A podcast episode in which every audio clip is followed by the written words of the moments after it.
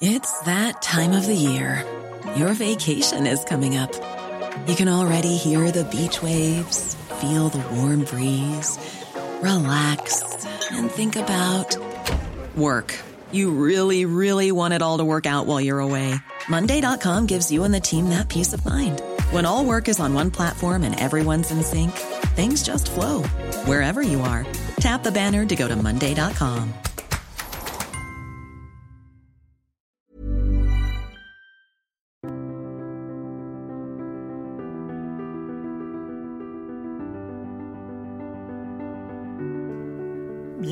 pour une nouvelle émission de Conflit. Nous allons cette semaine parler géographie militaire, de cartes, de liens également entre cette discipline de la géographie et le monde militaire, le monde de la géopolitique. Évidemment, tout le monde connaît le célèbre ouvrage d'Yves Lacoste. La géopolitique, ça sert d'abord à faire la guerre, qui a marqué un monde intellectuel et qui a marqué une époque. Et effectivement, il y a un lien très fort, très ancien, entre le monde militaire et le domaine de la géographie. pour traiter de ces rapports entre la géographie et le monde militaire, je reçois Philippe Boulanger. Merci d'avoir accepté l'invitation de conflit. Vous êtes professeur des universités en géographie à la Sorbonne. Vous travaillez notamment sur la géographie militaire et sur la géopolitique et vous avez publié plusieurs ouvrages, dont un qui vient de paraître chez Perrin, en collaboration avec le ministère des Armées, qui s'intitule La géographie, reine des batailles. Et c'est donc de ce rapport, cette question entre géographie et monde militaire que nous allons traiter. Première question sur la géographie, c'est une discipline qui est enseignée à tous les niveaux, mais qui est souvent mal comprise, qui est parfois un peu malmenée. On oublie par exemple la géographie physique ou la géographie structurale, et on réduit parfois la géographie uniquement aux questions de la sociologie ou aux questions du développement durable, oubliant l'essence même de la géographie. Comment est-ce que vous définiriez la géographie? Bien, tout d'abord, euh, merci Jean-Baptiste Noé de m'accueillir euh, euh, pour aborder le thème de la géographie, et pas seulement à des fins de défense, comme en, témoigne votre première question. Alors, la géographie est une science très ancienne, il faut le rappeler, pratiquée par les premières organisations de, l'Antiquité, les organisations politiques. il faut, rappeler que les premiers grands géographes et cartographes étaient grecs, puis romains. Et à cette époque, on définissait la géographie comme la science de la Terre, c'est-à-dire tout ce qui se rapporte en fait au, milieu naturel, à la topographie, euh, à l'organisation des chaînes de montagnes. Il faut attendre une date relativement récente pour voir la géographie comme une science académique. Rentrer à l'université, dans les enseignements, cela a commencé dans l'enseignement jésuite, en particulier au XVIe siècle, puis euh, avec la création des, premières chaires d'enseignement de la géographie à l'université au XIXe siècle, et notamment dans la deuxième moitié du 19e siècle.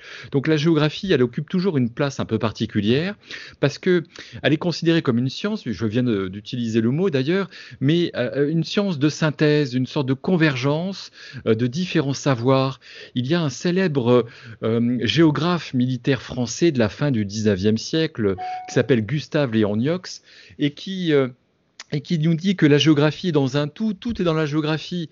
En fait, par définition, la géographie se distingue de, l'histoire, de la sociologie, de l'anthropologie, de l'ethnologie et bien d'autres approches des sciences humaines euh, par le fait que euh, est le lien entre les hommes et leur territoire. Étudier la géographie, c'est en fait comprendre comment les hommes s'approprient leur territoire, comment euh, ils peuvent le modifier, l'aménager, et inversement, comment le milieu naturel peut modifier également les comportements des sociétés humaines. C'est en cela que la géographie est une discipline passionnante, que les géographes sont considérés comme des, savants de terrain.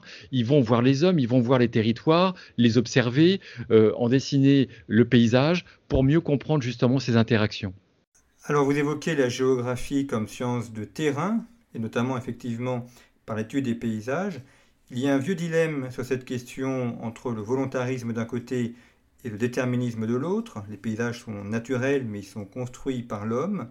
Comment est-ce que le géographe pense ce rapport entre déterminisme et volontarisme et la question du rôle de l'homme sur le paysage, et notamment dans le rôle militaire? Est-ce que le militaire est forcément contraint par le paysage ou est-ce qu'il arrive à s'en affranchir?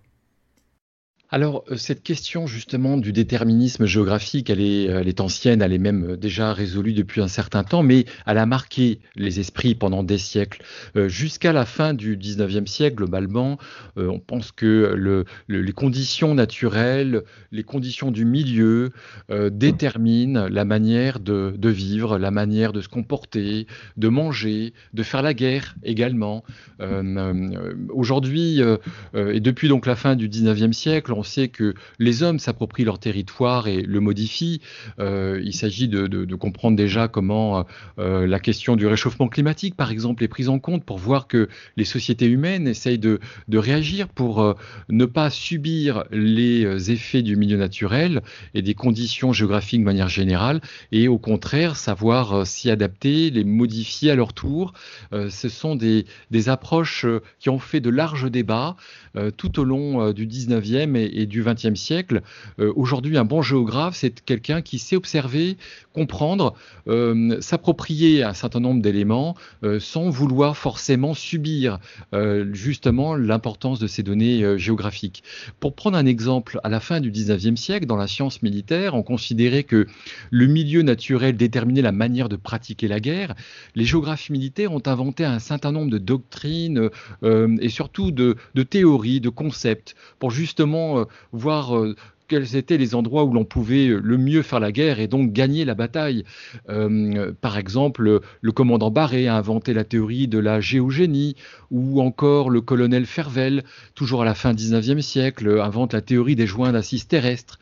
Il s'agit de voir comment les couches géologiques permettent en fait de mieux pratiquer la manœuvre euh, pour euh, gagner la, bataille. On sait, à partir de la Première Guerre mondiale, que toutes ces théories sont très intellectuelles, sont très théoriques, justement, trop théoriques. Euh, et aujourd'hui, on n'est plus du tout dans ce type d'apprentissage et, de pratique de ces conceptions. Alors justement, on comprend très bien l'influence du milieu dans la guerre telle qu'elle était pratiquée de façon classique jusqu'au XXe siècle. Mais est-ce qu'aujourd'hui, à l'heure des missiles intercontinentaux, à l'heure des attaques du cyber, est-ce que la géographie est encore utile ou est-ce qu'elle a été complètement aplanie par les nouvelles technologies? La géographie est toujours euh, la, reine des batailles, comme le, donne le titre de l'ouvrage. Euh, effectivement, il faut distinguer plusieurs éléments, car votre question est extrêmement intéressante, mais aussi très riche, euh, de manière euh, synthétique. Il existe plusieurs types d'espaces. Il y a les espaces matériels et les espaces immatériels. Les espaces matériels sont toujours prépondérants. L'espace terrestre, dans un premier temps, il faut rappeler que l'espace terrestre, dans la doctrine de l'armée française, est considéré comme le plus difficile, en fait, à encadrer, à, à exploiter. Il y a l'espace maritime, l'espace aérien et plus récemment, euh, comme en témoigne la nouvelle doctrine euh, de l'espace extra-atmosphérique, il y a tout le domaine géospatial euh, qui vient en fait chapeauter l'ensemble des, espaces. Hervé Couteau-Bégari, dans le traité de stratégie publié dans les années 2000, réédité à plusieurs reprises également, le mentionne déjà. C'est pas une nouveauté. On sait que l'espace extra-atmosphérique et l'espace en cours de conquête qui occupe une place fondamentale dans les stratégies des grandes puissances mondiales. Il y a ensuite les espaces immatériels, euh, l'infosphère, l'espace électromagnétique, l'espace numérique euh, en particulier, euh, qui sont des espaces nouveaux mais qui viennent pas fondamentalement changer la conception de la géographie. On retrouve de grandes similitudes entre la conception et la pratique des espaces physiques et des espaces immatériels. Est-ce que ce n'est pas une sorte de déviance du mot espace? La géographie donne l'impression finalement que on donne à tout euh, la notion d'espace. La géographie à l'origine c'est la mer, la montagne, et finalement tout devient euh, espace. Oui, exactement. Alors, euh, les géographes emploient différents termes hein, pour désigner euh, euh, justement l'environnement qui les, entoure. D'ailleurs, c'est le premier sens du mot environnement, ce qui entoure. Il y a la notion d'espace qui est plutôt neutre. L'espace au sens large, l'espace maritime, vous l'avez cité, l'espace terrestre, l'espace aérien, etc. l'espace numérique, hein, plus récemment. Le terme d'abord s'impose hein, d'ailleurs par par rapport au terme cyberespace, ce qui montre bien que l'espace numérique a, acquis une pleine reconnaissance pour les stratèges, mais pas seulement, de manière générale, pour toutes les sociétés. il y a naturellement euh, euh, ce mot espace, mais il y a un autre terme qui euh, est plus politique, et là on entre dans une perception géopolitique en fait des objets, c'est le mot territoire. Il se produit actuellement une territorialisation globale des, des, enjeux de pouvoir. L'espace maritime en témoigne, le bassin méditerranéen, notamment dans la partie orientale du bassin méditerranéen, est en train de devenir une zone extrêmement sensible sur le plan géostratégique et politique.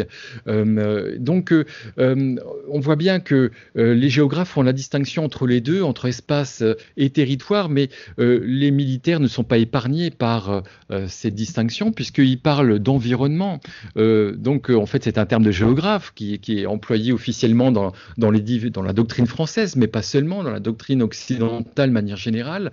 L'environnement, alors on parle d'environnement physique, on parle d'environnement humain pour désigner justement ces espaces euh, où il y a une manœuvre à produire, il y a des, éléments à prendre en compte, comme les communautés euh, euh, religieuses, par exemple, au Moyen-Orient, quand il s'agit de mener une opération sur le terrain.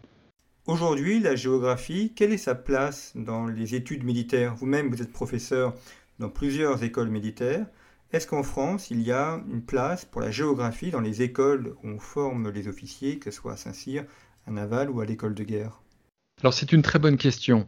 Euh, il faut souligner qu'aujourd'hui, on n'a jamais accordé autant d'importance à la géographie euh, dans les enseignements militaires euh, par rapport à la fin du 19e siècle. En fait, pour être synthétique, il y a différentes phases où l'on accorde de l'importance à l'enseignement, aux connaissances géographiques pour les officiers et sous-officiers. Il y a la période de la fin 19e siècle, en particulier en France, où l'on voit une très très d'importance accordée à la géographie dite militaire, c'est-à-dire à la géographie à des fins militaires, euh, surtout physiques dans un premier temps, puis elle va devenir de plus en plus humaine, notamment après la Première Guerre mondiale. Durant la guerre froide, il se trouve que euh, l'enseignement de la géographie euh, pour ces militaires, qui doit être opérationnel, elle doit servir naturellement à pratiquer le métier militaire et pas simplement à devenir une discipline de loisir, eh bien, durant la guerre froide, ces enseignements réservés à la géographie prennent un autre sens. Ils deviennent justement moins opérationnels. La géographie est de moins en moins reconnue comme une science fondamentale, véritablement pour la pratique du métier militaire. Et depuis la fin de la guerre froide, euh, on prend conscience qu'il euh, faut découvrir et connaître de nouveaux territoires, euh, voire redécouvrir des territoires que l'on pensait vraiment connaître, mais en fait, les expériences ont montré tout le contraire. C'est le cas en Afrique, par exemple, en Afrique de l'Ouest, au Sahel, euh, mais c'est là apparaît également en Asie occidentale, en Afghanistan par exemple. Il faut rappeler que la plupart du temps, euh, euh, les premières troupes qui partent en urgence, quasiment sur des têtes d'opération, ont très peu d'informations d'ordre géographique dans les années 90, 2000.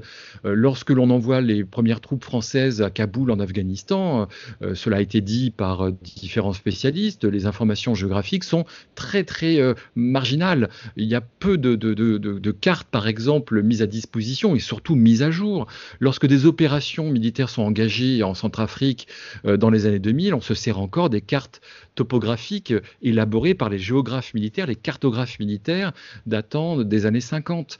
Euh, donc euh, cet enseignement de la géographie est en train d'être valorisé parce qu'on prend conscience que cet élément est au cœur de l'activité militaire. Il ne peut y avoir d'activité militaire sans prendre en compte le territoire et l'espace et donc le représenter sous la forme euh, de cartes, de cartes en format papier, de plus en plus de cartes numériques, et euh, cela donc participe à rénover complètement l'enseignement de la géographie. Alors on le retrouve par exemple à l'école de guerre-terre, mais également dans d'autres lieux d'enseignement comme les écoles militaires spéciales de Saint-Cyr, vous l'avez vous l'avez euh, sous-entendu à l'instant. cela apparaît également à l'université où parler des questions militaires en géographie était quasiment impensable dans les années 1990-2000 Aujourd'hui, il y a de plus en plus de place accordée aux questions de défense et de sécurité en géographie. Hein. je ne parle pas de la science politique ou de l'histoire, euh, où ce sont des faits généralement bien, établis. Euh, aujourd'hui, par exemple, euh, à Sorbonne Université Lettres, un Master 2 géopolitique, information géographique numérique va ouvrir au mois de septembre, accordant une pleine importance justement aux enseignements de géostratégie, de géopolitique des questions de défense. C'est une dynamique complètement nouvelle et il faut s'en féliciter à mon sens. Alors vous évoquez les cartes Philippe Boulanger, ça évoquera des souvenirs aux anciens étudiants de Cagnes qui ont travaillé ces cartes. On a en tête bien évidemment les cartes d'état-major, d'ailleurs des cartes qui ont été faites pour la guerre. Plus récemment, on a eu les cartes de l'hygiène réalisées pour le loisir. Mais qui dit carte suppose la question de la représentation des informations. On ne met pas tout sur une carte. Donc quelle information on prend, quelle information on retire, et puis c'est également une question d'échelle. Là aussi, quel degré d'information on veut donner, à quelle dimension on se positionne, comment est-ce que la carte, dans son choix d'information, à ses différentes échelles, peut servir le monde militaire, et comment est-ce qu'elle est traitée pour le monde militaire?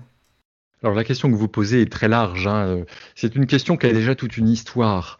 Euh, plusieurs éléments sont à rappeler. D'abord, euh, la carte est une représentation en, deux dimensions, effectivement, d'un environnement. Euh, la carte est censée donner une information euh, en fonction d'un besoin.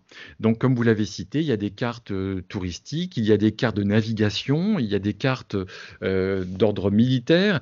Il faut donc rappeler que les premiers cartographes qui vont améliorer la science de la, de la représentation cartographique sont des militaires. Dès le XVIIe, XVIIIe siècle, en France, par exemple, euh, les premiers réalisateurs de cartes euh, précises sont des militaires. Ils ne sont pas les seuls, hein, naturellement, mais euh, il, y a une spécialité qui se développe. Ce sont les ingénieurs euh, cartographes et géographes du roi. C'est surtout à partir du 19e siècle que la carte d'état-major, 80 millième, puis elle deviendra 50 millième à la fin du 19e siècle, commence à rassembler des éléments d'information extrêmement précis. Tout peut se voir sur les cartes d'état-major au 50 millième euh, datant des années 1910, modèle 1912 notamment, euh, y compris la, nature hein, des haies qui séparent euh, des parcelles. donc la, carte est conçue comme un outil militaire. On le sait, la connaissance géographique est un outil de pouvoir. les Grecs l'avaient bien compris dès l'Antiquité, hein, puisque la représentation cartographique, même si elle n'était pas forcément très détaillée, très juste, eh bien, euh, était un, savoir réservé aux princes, euh, aux stratèges, euh, aux tacticiens également. Alors, il se produit depuis la Première Guerre mondiale et encore plus depuis le début du XXIe siècle de véritables révolutions dans la manière de représenter euh, le terrain. Euh, d'abord parce que le militaire accorde plus d'importance à l'aménagement du terrain. Il faut rappeler que c'est surtout à partir de la Première Guerre mondiale que les, éléments d'aménagement du terrain sont, élaborés et, précisément euh, envisagés. Et puis, à la fin du XXe siècle, donc dans la période post-guerre froide, et, surtout au début du XXIe siècle, l'outil numérique vient révolutionner la manière de représenter euh, eh bien, les éléments sur un plan en deux dimensions. Parfois, il est en trois dimensions. Euh, la raison est très simple, c'est que euh, les outils numériques euh, permettent de créer ce que l'on appelle une fusion de données, et on pourrait même dire une fusion de données géolocalisées. C'est ce que l'on appelle dans la communauté des spécialistes le GeoInt, le Geospatial Intelligence, donc ça voudrait dire le renseignement géospatial, mais en fait ce n'est pas la bonne traduction. La bonne traduction serait plutôt fusion de données géolocalisées, c'est-à-dire qu'à partir de multiples capteurs, satellites par exemple, observation de terrain, photographie, euh, documentation écrite, eh bien on fait la fusion de ces différentes informations à partir de, d'outils permettant de créer des bases de données, donc de collecter de l'information, de la stocker, et puis ensuite d'en faire une fusion, euh, c'est-à-dire de pouvoir retenir les informations les plus utiles en fonction d'une problématique donnée. Euh, donc, euh, on voit bien là que la représentation cartographique a atteint un niveau inégalé euh, dans, l'histoire de l'information géographique et cartographiée, au point de devenir d'ailleurs un, outil de prépondérance mondiale, d'influence mondiale. Seules les grandes puissances ont cette capacité justement de produire aujourd'hui des cartes dites de fusion de données géolocalisées quasiment en temps réel. Vous avez évoqué la question du numérique. C'est évidemment un domaine qui concerne de nombreuses disciplines et évidemment la géographie. Est-ce qu'aujourd'hui, le numérique modifie la science géographique, la manière de voir les cartes, la manière d'aborder les paysages? Est-ce que ça a complètement transformé cette discipline ou est-ce que c'est une amélioration de choses déjà existantes? Alors c'est une évolution qui est en cours, mais qui est en cours sous la forme d'une continuation finalement, parce que euh, il existait déjà des, données numériques géographiques euh, dans les années 1990. Hein.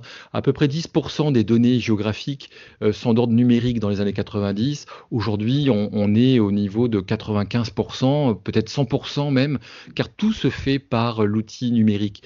Alors la donnée numérique géographique est l'élément central de mutation de la géographie de manière générale, qu'elle soit civile ou militaire. Mais si l'on reste dans le domaine militaire, on se rend compte que euh, la, géographie militaire actuellement est faite de données géographiques numériques.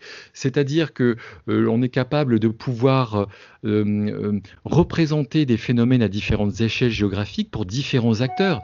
Il faut quand même souligner que le, le stratège, par exemple, à travers son écran, peut obtenir et voir la, même information géographique que le soldat sur le terrain. Ça donne lieu à différents programmes, Scorpion par exemple, mais bien d'autres dans d'autres pays également. La, donnée numérique, en fait, c'est l'élément qui permet euh, la pleine efficacité de l'emploi de l'outil militaire. On pourrait parler dans ce cas-là du ciblage, on pourrait parler également euh, de la manœuvre, qu'elle soit tactique, opérationnelle, voire stratégique. On pourrait parler également euh, du fonctionnement des systèmes d'armes. Euh, tous les systèmes d'armes aujourd'hui modernes utilise la donnée géographique numérique. Alors ce point est très important, mais cela est facile à dire, parfois plus difficile à faire. On sait qu'une carte numérique d'une région, d'un pays par exemple, peut prendre plusieurs années, donc il est question de développer de plus en plus de rapidité pour produire de bonnes cartes issues de différents capteurs, dont le satellite que je mentionnais tout à l'heure. il est question également d'améliorer la transmission de ces données euh, géographiques numériques. Ça reste toujours un véritable problème de transmettre les informations euh, à différents acteurs euh, en temps réel. Donc il y a des partages d'informations qui sont toujours délicats à produire. ensuite, on pourrait souligner également que les attentes sont extrêmement fortes de la part à la fois des décideurs comme des unités. D'ailleurs, c'est le propre de la géographie à des fins militaires. Cela même est mentionné dans notre doctrine de l'armée française, la géographie est une aide à la décision et un appui aux unités. C'est un outil euh, donc euh, euh, assez fort hein, qui monte en puissance aujourd'hui parce qu'on se rend compte qu'on a besoin d'agir de plus en plus vite, de plus en plus loin et de mieux en mieux pour éviter des pertes civiles ou des pertes militaires par exemple. et on se rend compte que la géographie, comme le disait d'ailleurs Gustave Léoniox que je citais tout à l'heure également, la géographie redevient une science centrale dans l'activité militaire militaire, euh, il est question en permanence euh, d'obtenir les meilleures informations. Alors cette tendance, elle n'est pas nouvelle. Euh, certains pourraient dire, mais finalement déjà durant la Seconde Guerre mondiale, la connaissance géographique était centrale. Oui, c'est vrai. Durant la Seconde Guerre mondiale, par exemple, le service météorologique de l'armée britannique a publié sept volumes de statistiques sur les données météorologiques de la Manche pour préparer le débarquement dès 1943. Donc il est vrai que la géographie a toujours occuper une place importante. Mais aujourd'hui, ce qui est intéressant de noter, c'est, euh, ce sont les exigences euh, de rapidité, euh, d'efficacité dans le temps, euh, d'accélération du rythme, de la production géographique pour répondre à des besoins qui sont de plus en plus nombreux, de plus en plus précis. Hein, aujourd'hui, il est devenu pratiquement courant de, rappeler que on peut suivre suivre un 4x4 dans le Sahel en temps réel et de pouvoir ensuite engager une unité pour le surveiller, le neutraliser. donc la géographie redevient une science incontournable pour le militaire à tel point que la doctrine militaire française en la matière s'est précisée depuis 2000. il y a des moyens de plus en plus importants, des programmes plus diversifiés. donc là, je cite l'armée française, mais je pourrais citer également l'armée britannique, l'armée allemande, l'armée américaine, sans parler des pays émergents qui accordent tout autant une place fondamentale à la géographie, même s'il faut la relativiser par rapport à d'autres secteurs, comme le secteur nucléaire par exemple. Mais euh, depuis un siècle, on n'a jamais vu autant euh, d'importance accordée à la, à la connaissance géographique, mais aussi aux moyens géographiques dans les armées. Alors justement, par rapport à ces moyens entre l'armée et la géographie, pour l'armée française, est-ce qu'il y a un lien institutionnel, un département par exemple, entre les facultés de géographie, ou bien des liens entre l'armée et l'université? Alors, euh, il y a en fait deux euh, questions dans, ce que vous me proposez euh, d'aborder. Le premier élément est que il existe des institutions de géographie militaire dans l'armée française et cela est un héritage en fait du, règne de Louis XIV avec la création des, cartographes, topographes militaires, puis des ingénieurs géographes, surtout au XVIIIe siècle. donc il y a, une évolution euh, en fait des institutions géographiques militaires. Il ne faut pas oublier non plus euh, la marine, hein, qui a son propre service hydrographique et sonographique, euh, qui date également de la, même période, de l'époque moderne. il y a bien sûr des phases de transformation de ces services. Ceux-ci montent en puissance à la fin du XIXe siècle. Hein. La raison est bien connue, c'est lorsque l'armée française perd la guerre face à la Prusse en 1870-1871, et les, stratèges comme les unités sur le terrain, disposent de bonnes informations du territoire euh, allemand, euh, mais on très peu finalement du territoire français. Euh, et cela est souligné par exemple par Émile Zola dans la débâcle 20 ans après la guerre, en 1892, lorsqu'il il fait dire par l'un de ses personnages, qui est le général Burguin des Feuilles, qui se trouve dans les Vosges et qui doit se rendre vers Metz, il fait dire à ce personnage comment voulez-vous que l'on se batte sur un territoire que l'on ne connaît pas? C'est un général français qui est censé diriger plusieurs milliers d'hommes et il ne sait pas comment se rendre euh, vers Metz en partant des Vosges parce qu'il n'a pas forcément les cartes euh, topographiques, les cartes d'état-major que l'on mentionnait tout à l'heure, mais il n'a pas forcément non plus les connaissances géographiques euh, pour euh, se localiser sans avoir recours à une carte. donc, à partir de, ces expériences liées à la défaite, le service géographique de l'armée est né. C'est un, un, des meilleurs services au monde de géographie militaire à cette époque, à tel point qu'il sera copié par les, les nouveaux États d'Amérique latine, par exemple.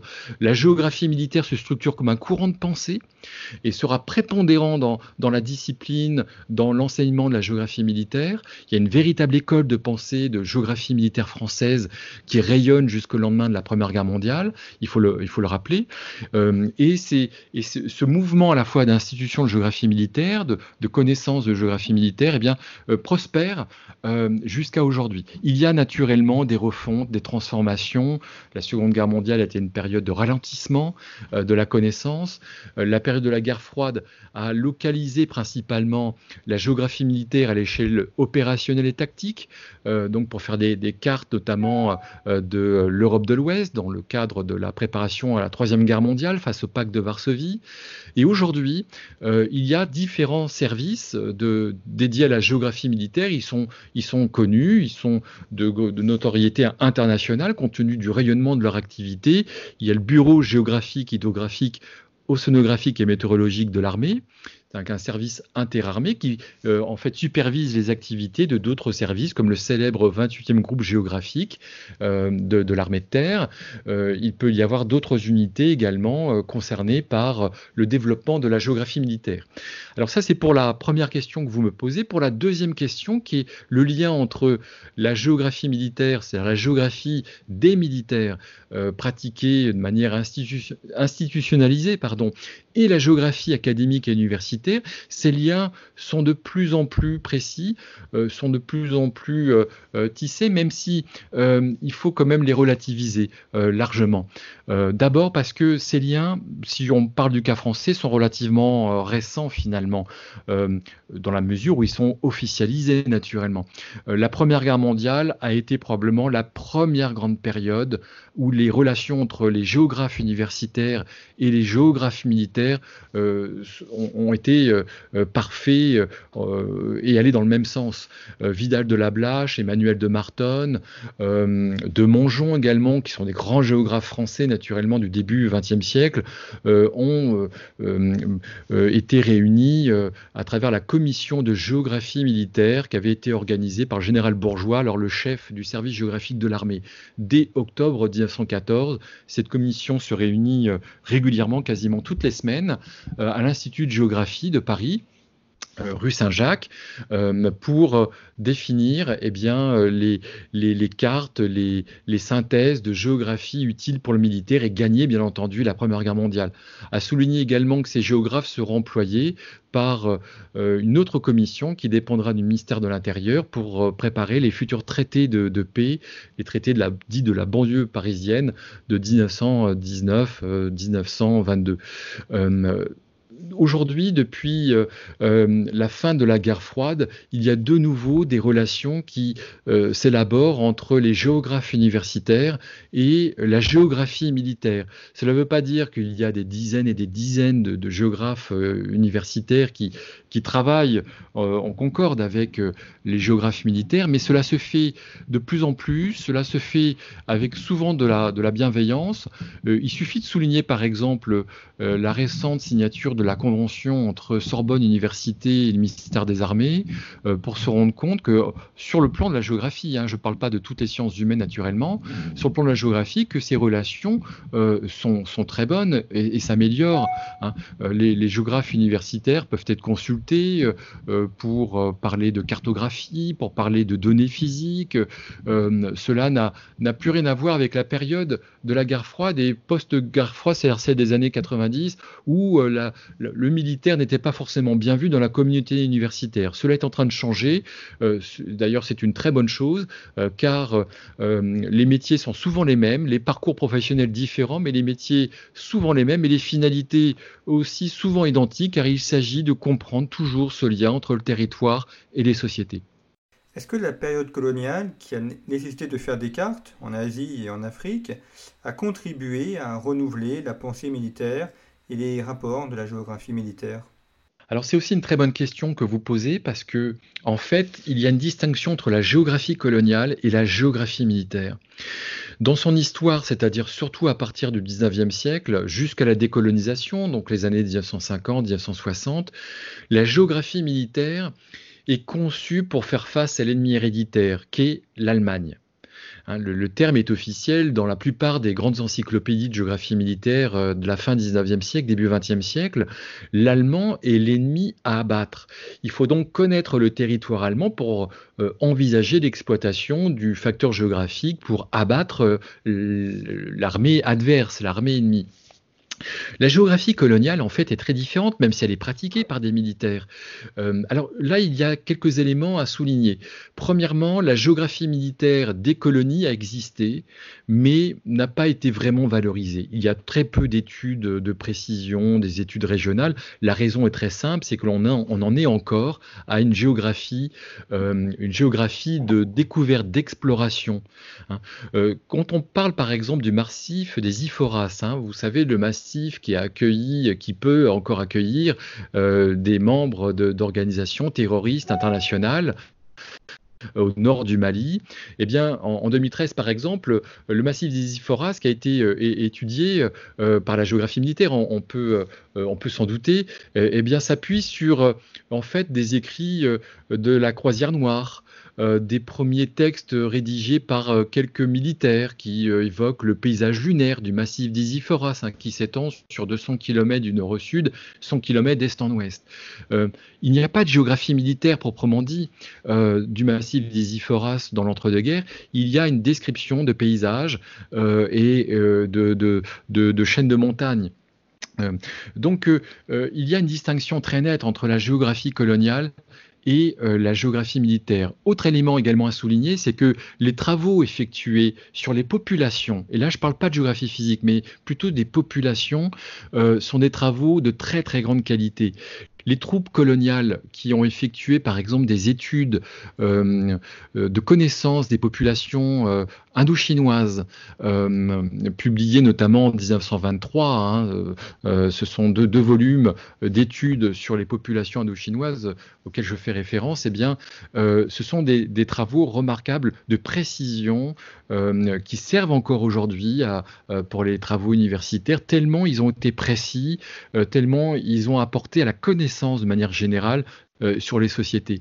Euh, les, troupes coloniales ont un rapport euh, historique avec les populations indigènes et beaucoup d'importance est accordée à la culture, à la religion de ces populations. C'est donc plutôt en termes de géographie humaine que la géographie coloniale a un lien direct avec la géographie militaire.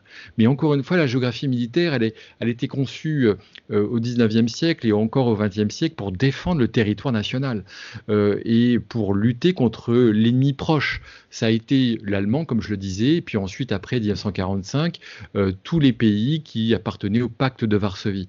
Hein.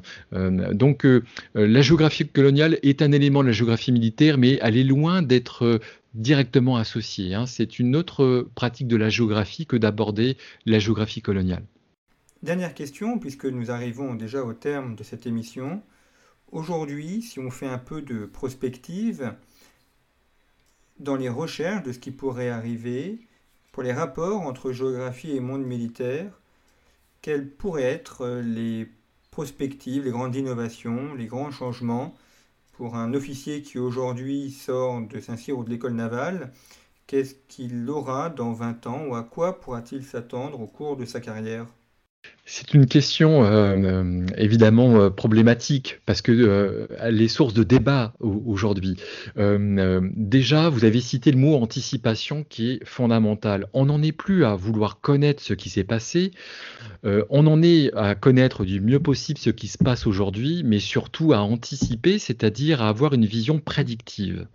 Qu'est-ce qui va se passer véritablement? Grâce à l'intelligence artificielle, grâce à la fusion de données géolocalisées, on est de plus en plus capable de savoir ce qui peut se passer. Euh, il faut toujours rester euh, euh, humble devant l'avenir, naturellement. les géographes sont plus connus pour étudier le temps présent que pour définir des hypothèses qui ne se produiront probablement jamais. donc il faut toujours rester prudent par rapport à, à, la question de l'anticipation et de la prédiction. Ensuite, euh, comme je vous le disais, toutes les grandes tendances des euh, prochaines décennies sont déjà en fait euh, en cours de réalisation.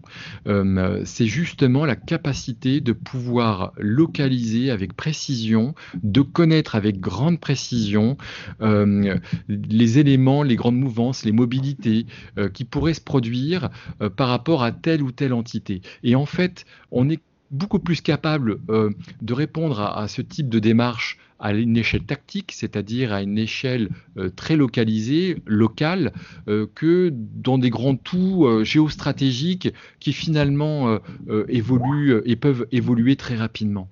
donc pour par exemple un élève qui sort d'une grande école militaire, navale ou, ou Saint-Cyr, ce qu'il peut attendre en fait en la matière, c'est d'avoir des outils euh, qui lui permet de faciliter euh, son travail, et notamment grâce à la géolocalisation représentée sur un plan cartographique numérique. Euh, ce qui peut aussi se développer, c'est le, développement des institutions de géographie militaire. Alors, il ne s'agit pas de plaider pour tel ou tel service ou telle ou telle institution, qu'elle soit française ou étrangère, mais en fait, la connaissance géographique occupe aujourd'hui une telle attention, on prend conscience que c'est tellement important que cela ne peut passer que par le développement de, moyens en personnel, de, de capacités également en termes d'outils, donc d'investissement, de programmes. Et on sait bien que les programmes militaires ne sont pas conçus pour quelques années, ils sont conçus pour une génération d'officiers, voire plusieurs générations, ce qui est toujours euh, problématique parce que les technologies numériques avancent à très grands pas, je vous apprends rien, et euh, l'idée c'est quand même d'avoir l'outil qui pourra encore dans 20 ans, 30 ans être opérationnel pour tous les systèmes d'armes, toutes les activités militaires. Donc là, on a un défi technologique, on a un défi euh, capacitaire. par contre, le défi culturel, il est déjà remporté les nouvelles générations euh, d'officiers, de sous-officiers euh, sont déjà euh, très conscients de l'importance des outils numériques. Le tout, c'est que eh le pouvoir politico-militaire donne les moyens justement de mener les actions sur le terrain grâce à ces nouvelles technologies qui restent encore améliorées grâce à l'intelligence artificielle. Mais on sait déjà quels seront les, principaux outils justement à employer dans les 10-15 prochaines années au moins. On considère même qu'on en a la préhistoire, puisque tout repose sur ce que je vous disais tout à l'heure, la fusion de données géolocalisée, le GeoINT, dont l'acronyme nous vient du monde anglo-saxon, en particulier des États-Unis. Merci beaucoup Philippe Boulanger d'avoir évoqué pour conflit ces rapports entre géographie et l'armée. Je rappelle que vous êtes professeur des universités à la géographie à la Sorbonne votre ouvrage qui vient de paraître. Donc nos auditeurs pourront trouver toutes les références sur le site internet de Conflit, la géographie reine des batailles, paru chez Perrin. Vous pouvez évidemment retrouver en kiosque pour un numéro d'été qui est consacré à l'Amérique latine. Merci pour votre fidélité à nos émissions et à bientôt.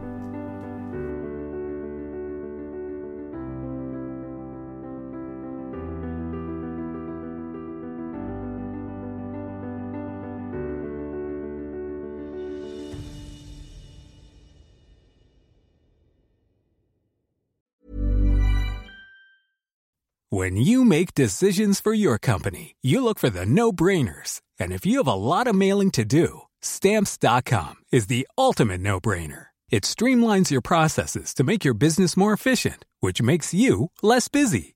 Mail checks, invoices, legal documents, and everything you need to keep your business running with stamps.com. Seamlessly connect with every major marketplace and shopping cart Schedule package pickups and see your cheapest and fastest shipping options from different carriers with rates up to 89% off USPS and UPS rates. And with the stamps.com mobile app, you can take care of mailing and shipping wherever you are. Make the same no-brainer decision as over 1 million other businesses with stamps.com. Sign up with code program for a 4-week trial plus free postage and a free digital scale. No long-term commitments or contracts.